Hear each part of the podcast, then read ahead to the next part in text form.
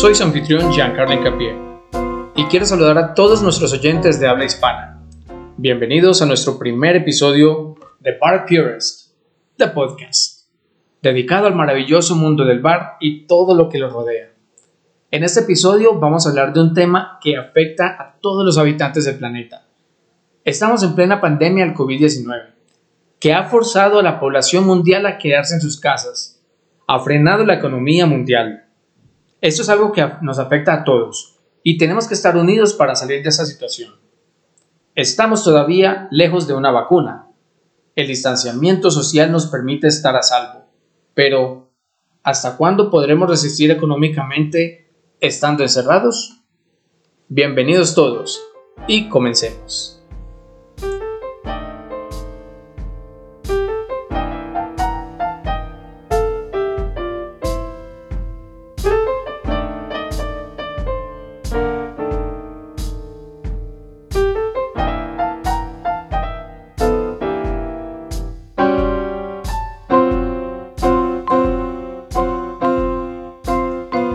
Tema que vamos a tocar en ese podcast trata de la industria del bar en tiempos de crisis. Para la industria de los bares, ese confinamiento obligatorio nos recuerda de algún modo la era de la prohibición, la cual azotó una industria que se encontraba en pleno apogeo, en su edad dorada. Aunque las cosas se dieron en diferentes circunstancias, lo que sí tenemos en común es el alto a todas las actividades sociales, a diferencia de la era de la prohibición, donde los bartenders pues tuvieron la opción de emigrar a otras partes del mundo, específicamente en Europa y el Caribe. Ahora en los tiempos del COVID-19, emigrar a otra parte no es una opción viable debido a que Estados Unidos y Europa se han convertido en focos de infección, lo cual no nos deja con otra opción que transformarnos. Pero ¿cómo nos transformamos en un gremio en crecimiento en Colombia que no tiene garantías? Más que decir reinventarnos, quiero llamarlo transformarnos. A ver, como problema crítica que tenemos, el gobierno ha declarado que la última industria que se va a reactivar será la industria de la hospitalidad. Esto incluye pues, hoteles, turismo, bares, restaurantes, cafés, discotecas, cines, teatros, museos, lo que no se dan cuenta es que somos muchos los que vivimos y dependemos de ese gremio tan grande. Ahora la problemática es que no hay empleo para los bartenders y meseros. Se salvan los cocineros y los domicilios de restaurantes. Bueno, de algunos restaurantes, porque otros dueños prefieren cerrar puertas y no tener que ver nada más con esto. ¿Qué más le queda al bartender para hacer en estos tiempos de pandemia? Aquí tengo unas cuantas soluciones que les pueden servir. Así como durante la era de la prohibición el profesional de servicio que se quedó atrás buscó maneras de no dejarse morir de hambre en un país que en plena ley seca había entrado en una recesión económica, creando los famosos speakeasies. La gente buscaba formas de sobrevivir, creando los famosos speakeasies o bares clandestinos, creando sus propios destilados y experimentando, haciendo ginebras en bañera, o los famosos bathtub gyms. Nosotros los bartenders modernos estamos llamados a la acción, a buscar maneras de hacer las cosas diferente, ya que el trabajo físico no es opcional. El contacto físico con el cliente no es opcional. Toca, de algún modo, digitalizar nuestra profesión. Pero aquí está la pregunta. ¿Cómo digitalizo esta profesión? En esos tiempos de pandemia y de distanciamiento social, debemos recurrir a hacer actividades en Internet, precisamente en las redes sociales. ¿Cómo me reinvento?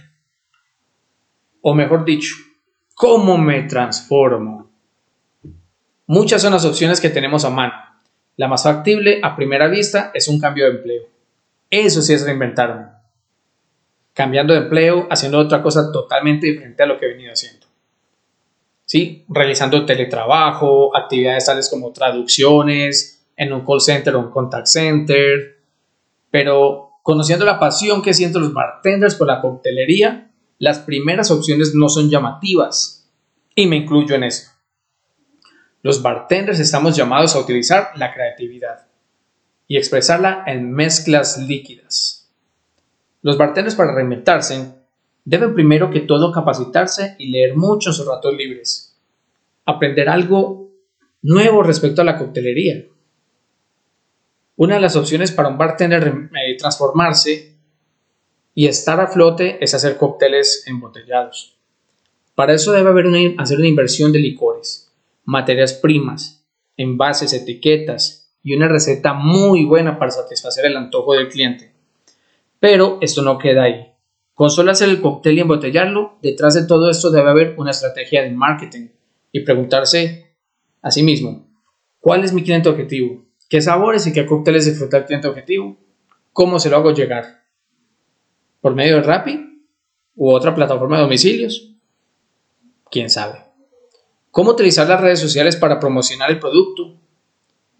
Existen varias herramientas útiles, gratis y fáciles de usar, como Canva, por ejemplo, que ayuda a diseñar la parte gráfica de tu producto para subir a redes sociales, la cual uso yo constantemente. Y me ha funcionado y para mí es maravilloso. Pero si sentarte frente al computador no es lo tuyo, entonces sí debes encargarle ese trabajo a una agencia de marketing o alguien que trabaje eh, diseño gráfico, ese tipo de cosas. ¿Cuál sería un precio justo y llamativo para el cliente objetivo? Bueno, primero que todo hay que costear el cóctel. Teniendo en cuenta el, el costo del producto, se define el precio de venta. Procurar realizar cócteles que no tengan un costo de producción elevado. ¿Qué herramientas puedo utilizar para promocionar de una manera eficaz mi producto? Primero que todo, si tienen los medios, crear una campaña de publicidad como Facebook Ads para Facebook o para Instagram. Seleccionar de manera sabia los datos demográficos que nos dan a elegir en el momento de crear la publicidad. ¿Sí? Estas son preguntas que debemos hacernos antes de emprender con este proyecto para pesar una balanza si vale la pena o no el esfuerzo y el tiempo tras este proyecto. Si tienes una respuesta positiva a esas interrogantes y lo puedes solucionar, entonces vas por el buen camino por el camino correcto. Otra opción están las experiencias en vivo, como muchas otras marcas de licores están haciendo.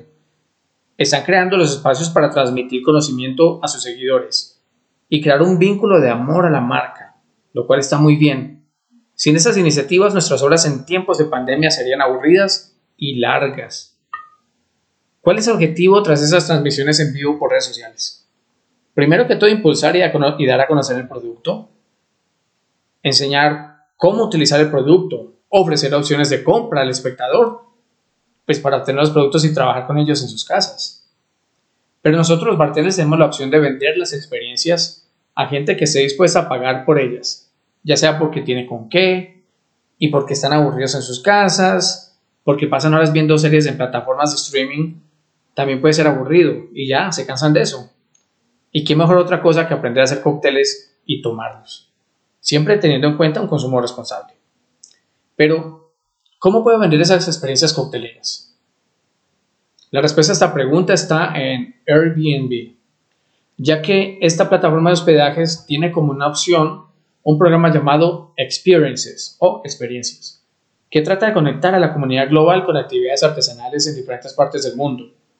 La idea de la plataforma es que los usuarios viajen virtualmente y obtengan ingresos eh, durante ese distanciamiento social para preservar su salud y la de los demás. Esas experiencias en línea permiten que sus anfitriones generen ingresos en esos tiempos de incertidumbre, llevando las experiencias cocteleras a cualquier parte del mundo. Y no solo experiencia coctelera, puede ser una cata de vinos, de cervezas o pues, cualquier destilado. Las experiencias Airbnb no se limitan solo a, a estas experiencias. También se pueden ofrecer clases de música, canto, matemáticas, yoga, aeróbicos, artesanías, cómo preparar un café, cosas así. Las posibilidades son extensas y en el mundo hay personas que necesitan lo que nosotros sabemos. Otra opción, aparte de las experiencias Airbnb, son los happy hour virtuales. un espacio donde se vende una experiencia a aquellos que disfrutan de ir a un bar, a un bar y socializar y tomar un cóctel. La experiencia por lo general se vende a 10 dólares por persona. El pago se realiza por internet. Eh, les llega un correo, un link con un link de acceso a una plataforma con una lista de ingredientes a conseguir. El bartender anfitrión estará esperándolos y los, y los diferentes participantes eh, estarán en sus casas con los ingredientes y herramientas necesarias pues para elaborar el cóctel mientras son guiados en el paso a paso, mientras todos ríen, se conocen y tienen una charla amena, mientras dura la experiencia.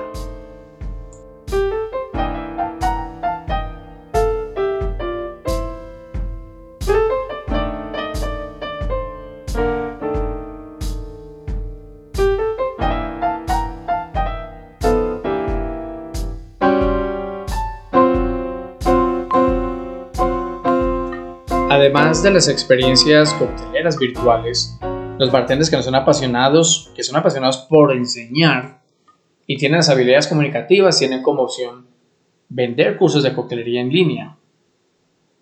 Esta es una tendencia, de hecho, que se ha venido realizando en muchas partes del mundo como pues con resultados positivos. Ahora tenemos que preguntarnos, ¿qué necesito para montar mi curso online? Primero, pues se necesita un plan de trabajo y un organigrama. Se necesita pues estar organizados para no improvisar. Otra pregunta que debemos hacernos es si es necesario invertir en un domain para mi página web.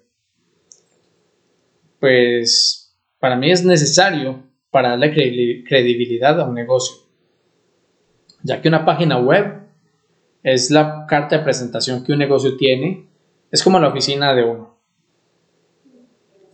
Y ahora, ¿es suficiente con alguna opción de alojamiento gratuito? Esas opciones de alojamiento gratuito no son pues, muy recomendadas, ya que tienen muchas limitantes. Y muy pocas ofrecen una opción segura para manejar transacciones en tu página web. Eh, algunas ofrecen eh, por un dinero extra crearte el módulo para poder, digamos, recaudar, recaudar fondos, ¿cierto? O también, pues, puedes hacer que alguien te haga la página y se encargue de todo el proceso de obtener un domain para la página, para la página web, el diseño, eh, habilitarla para recibir pagos online, para hacer transferencias, ¿sí? Ahí es donde me lleva la otra pregunta. ¿Cómo recaudo el pago de los, de los cursos o servicios que ofrezco? La compra se recauda por medio de un plugin que vincula tu cuenta bancaria y, permita, y permite transacciones de recaudo, teniendo en cuenta que los bancos cobran pues comisión por transferencia. Y si el pago es en dólares o en euros, habrá una tarifa de conversión de moneda. Entonces, eso hay que tenerlo en cuenta a la hora de ponerle un precio a tu curso. Bueno, ahora otra cosa que debes preguntarte. ¿Es mi pensum lo suficientemente sólido para satisfacer la necesidad que tenga el cliente objetivo? Pues primero que todo, para enseñar y transmitir conocimiento, uno debe haberse capacitado. ¿Sí? Para poder enseñar las cosas de manera correcta. Planear la metodología de enseñanza y, sobre todo, cumplir con lo que se promete en el pensum. Otra pregunta, ¿Es necesario invertir en equipos de audio, video, iluminación, programas de edición? Sí, es totalmente necesario invertir en estos equipos de iluminación, una buena cámara y un buen micrófono. Contar con software de edición y un computador muy potente para poder procesar todos estos datos. Otra pregunta que te debes hacer. ¿Tengo lugar adecuado y totalmente acondicionado para dictar clases? Pues si vas a dictar un curso de coctelería, el espacio donde lo vas a hacer tiene que ser un bar, o lo más parecido a un bar. Debemos ser conscientes. Si quiero que me compren el curso, debe ser porque cumple las condiciones adecuadas, no en la cocina o en la sala de la casa o en el comedor. Tengo clara una estrategia de marketing y un público objetivo Si no tiene conocimientos de marketing digital, es aconsejable contratar una agencia especializada para que armen tu imagen y la sepan vender. Al fin del día, todo esto se traduce en ventas. Entonces, para poder vender, hay que invertir. Bueno, otra opción que tienen los bartenders es la venta de herramientas de bar por internet. ¿Qué necesito? Pues un buen surtido de herramientas de bar.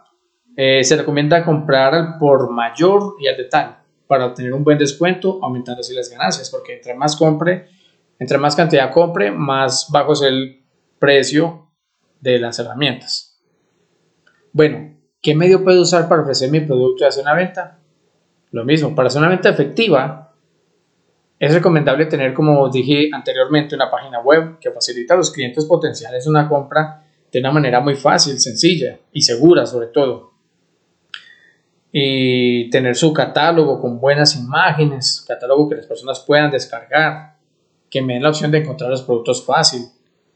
Estar actualizando las existencias del producto, porque me ha pasado, he tratado de hacer compras en páginas que venden herramientas me emociono yo, oh, mira, si tienen ese team y empiezo a, a darle clic en las cantidades que necesito para hallarme a la otra parte de la página que me dice, ah, lo siento, estamos agotados. Entonces tienen que organizar bien el módulo, que cuestión que se acabe un ítem, que aparezca una crucecita o una X en rojo agotado o que aparezca en desvanecido, ¿cierto? Esas son cosas que mejoran, a ver qué les digo, la experiencia del usuario. También muchos optan por vender por Instagram, ofreciendo su catálogo en las historias, en los estados. También se utiliza eh, WhatsApp para vender por medio de estados. Tanto por Instagram como WhatsApp se limitan las personas que te siguen, salvo pues que pagues por publicidad. Antes de vender tenemos que tener en cuenta el método de envío, consultar con diferentes empresas de envíos, los horarios de envío y normas de bioseguridad en estos tiempos de pandemia a todos ustedes que me escuchan, que me están oyendo, hago esas preguntas y no pretendo desanimarlos en su emprendimiento. Al contrario, la idea tras estos cuestionamientos es que tengamos claros los pasos necesarios para hacer de su proyecto algo exitoso y no navegar en un mar de dudas e inciertos, con mucho riesgo al fracaso. Lo peor que podemos hacer en estos tiempos de COVID-19 es desesperarnos Debemos buscar ayuda de amigos o familiares, aprovechar el tiempo libre al máximo y pensar que tenemos una responsabilidad muy grande en nuestras manos, para que a futuro pues, podamos mirar atrás y decir con orgullo que nos transformamos y que salimos transformados de esta crisis mundial. ¿Va a ser para siempre esta crisis? No, para nada, no va a durar para siempre. Es temporal. Lo que sí va a pasar es que va a cambiar la forma como interactuamos. ¿Cómo va a ser? El tiempo lo dirá. Lo que sí sé es que tenemos que estar transformados y mejorados para afrontar las consecuencias económico-sociales que se nos vienen una vez concluida esta pandemia y podamos todos salir de nuevo a ejercer esta, esa profesión tan bonita. El gremio de los bares sobrevivió a la pandemia en 1918, la ley seca que azotó a Estados Unidos por 13 años, la recesión económica en 1929, dos guerras mundiales y ahora pues está en nuestras manos sobrevivir la pandemia del 2020 y lo que venga a futuro. Hacemos una pausa para hablar del cóctel del día.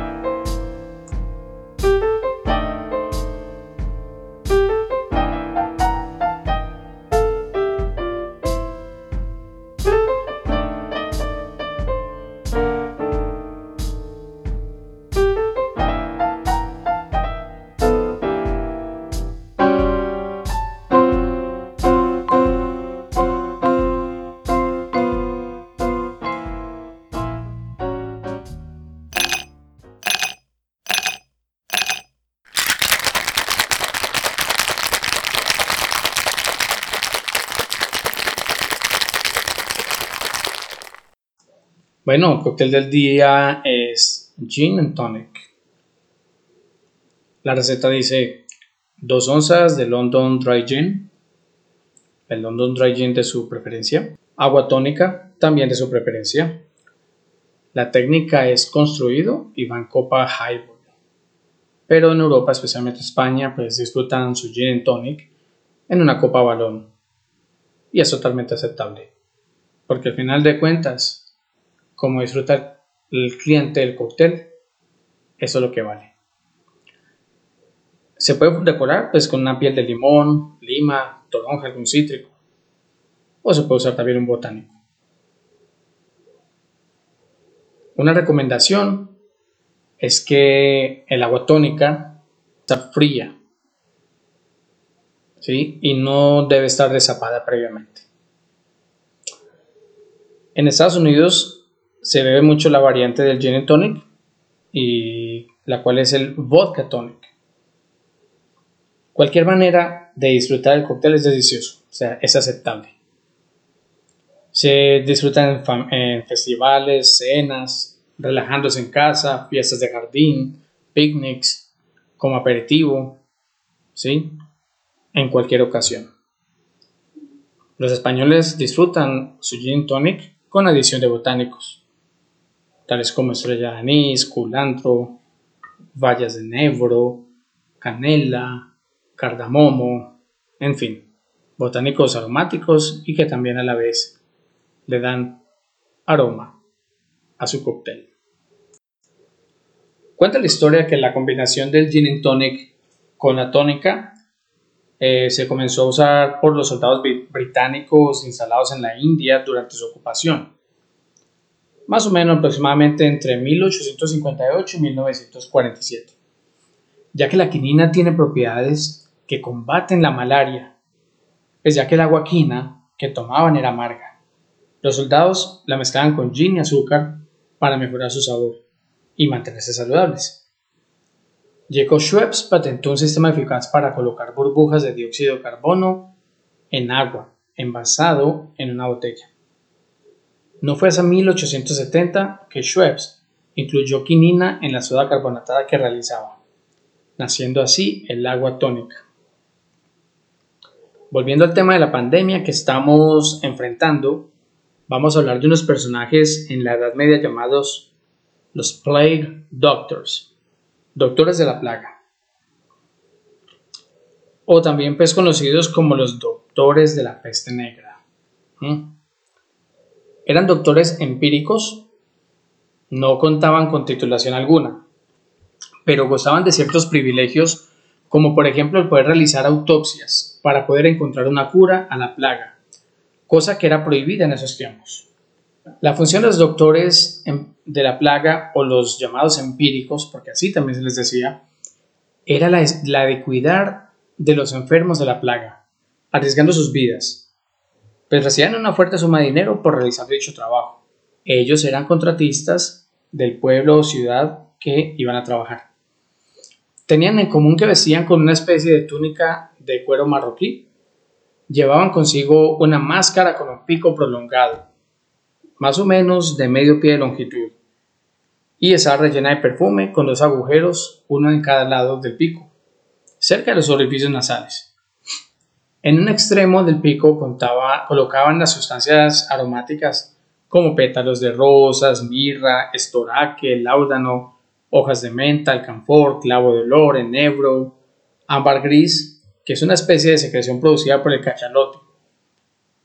Es una, es una, secreción cerosa de color gris mate y sus tonalidades son como el mármol, pero tiene un olor peculiar, dulce y terroso. Los doctores de la plaga llenaban el pico con esos elementos aromáticos para enmascarar el aire eh, podrido, el aire putrefacto el cual pues era visto como la causa de la infección. Llevaban sombrero y guantes hechos de piel fina, al igual que la camisa. Los ojos de la máscara tienen lentes. Los doctores de la plaga llevaban consigo un bastón que utilizaban para examinar a los enfermos a distancia, ya que los enfermos tosían sangre y moco, ya que era considerado que la enfermedad que se, transmite por medio de fluidos eh, corporales. En la Edad Media, cuando la gente se enfermaba era considerado un castigo divino. Estos doctores utilizaban el bastón para bendecir a los moribundos. También servían de testigos y notarios para dar fe de algún testamento. Esos doctores eran contratistas. Su función, además de cuidar a los enfermos, era la de reunir datos demográficos de defunciones, infectados, eh, personas que se sanaron. Bueno, al ser tan expuestos, estos también se enfermaban y eran sometidos a una cuarentena. Pues algunos morían y los otros sobrevivían. Ellos mantenían distanciamiento social para no enfermar a sus familiares y allegados. Cosa que si lo contrataron para ser doctor de plaga, hacían su trabajo, pero después del trabajo que se hubiera hecho, no se reunían con su familia hasta cumplir una cuarentena. Y les cuento que Nostradamus fue el doctor de la plaga más famoso. Y de hecho él daba consejos sobre cómo remover los cuerpos infectados. Y decía, abro comillas, toma aire fresco, bebe agua limpia, bebe un jugo hecho con ron, escaramujo y no desangres al paciente. Cierro comillas. Se dice que Nostradamus paró la pandemia de la peste negra Cabe recordar que la peste negra del siglo XIV irrumpió en Asia. Se trasladó a Europa a través de las rutas comerciales. Se estima que murieron aproximadamente 25 millones de personas, solo en Europa, así como un tercio de la población. Cosa que se repite y es muy similar con el COVID, con esa peste que estamos ahora enfrentando. Comenzó en Asia, llegó a Europa y miren, ahora se expandió por todo el mundo, afectándonos a todos. Entonces, después de hablar de los doctores de la plaga, vamos a hablar sobre el aqua mirabilis y el agua de la plaga. Pues a ver, eso tiene mucha relación con, con la pandemia pues, de la peste negra. El agua de la plaga era popular en las boticarias como menjurjes o tónicos para alejar enfermedades. Era comúnmente una destilación de varias hierbas y raíces que se creían eran eficaces. Muchas recetas de licores y destilados comenzaron como medicina y encontraron su camino a la coctelería. Entonces, este nombre se le dio a una variedad de aguas medicinales que tenían una supuesta eficacia contra la plaga. Supuestamente curaban la plaga. Pero muchas de las medicinas en, el siglo XVIII eran efectivas debido a muchos siglos de prueba y error. Y la práctica de curanderos empíricos, quienes no entendían cómo funcionaban las bacterias, ni contaban con tecnología moderna.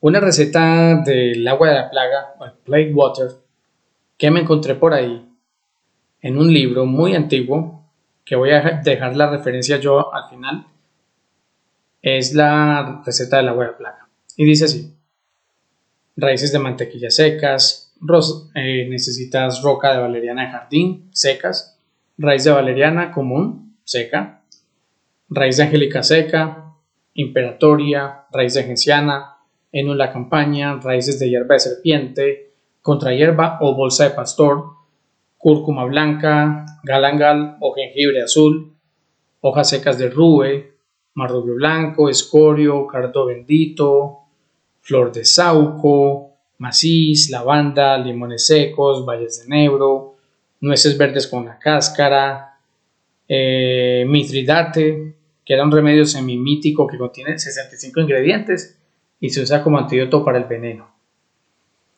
También esta buena plaga contaba con semillas de anís, lausonia, inermis o aleña o argena.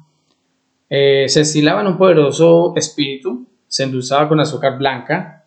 El paciente tomaba una onza del destilado y lo acompañaba con agua tibia. Y dice la receta que había que mantener al paciente caliente y que sude para botar toda esa plaga, toda esa infección. También les va a decir pues de qué está hecho el agua, el agua mirabilis, o pues yo la llamaría el agua milagrosa. Sencillo. Cardamomo, clavos, cubeb, galángalo, jengibre azul, cíperos longos, o conocida como la juncia loca, clavos, maciz y nuez moscada, bañados en un espirituoso de vino, brandy, que era luego redestilado. Algunas destilerías artesanales están replicando aquellas recetas para rescatarlas, probarlas y sacarlas pues al mercado. Entonces, para concluir pues con ese tema tan bonito y tan interesante, les pregunto a ustedes, ¿qué lección nos dejan las pasadas pandemias? Si miramos atrás, eh, esto era lo que hacían pues nuestros antecesores. A ver, evitar factores, factores que agraven el estrés y la ansiedad. ¿Sí? En el caso de nosotros aquí en la era moderna, pues evitar ver noticias, leer mensajes en cadena, que hablan pues de finales apocalípticos. Uno de los factores que dispara la ansiedad en las personas es la falta de alimentos y acceso a bienes básicos tales como ropa, agua, medicina y comida. Tener ahorrado dinero. Pues no sabemos cuánto puede durar una cuarentena y la falta de dinero aumenta el estrés en las personas. Pues les cuento que ayudar en obras sociales también ayuda, porque lo hace sentir uno bien y mejora la salud mental. Ejercitarse, porque el ejercicio mantiene la mente despejada y el cuerpo saludable. Aislamiento social. Desde el tiempo de la peste negra, la sociedad entendió que un, aislamiento social era necesario para evitar el contagio. En caso de tener que salir, colocarse un tapabocas, lavarse las manos frecuentemente, ¿cierto? Llegar a la casa, cambiarse de ropa, eh, colocarla directamente a la lavadora, pegarse un duchazo y ahí sí relajarse. Bueno, con eso finalizamos el episodio 1 de Bar Purist, de podcast.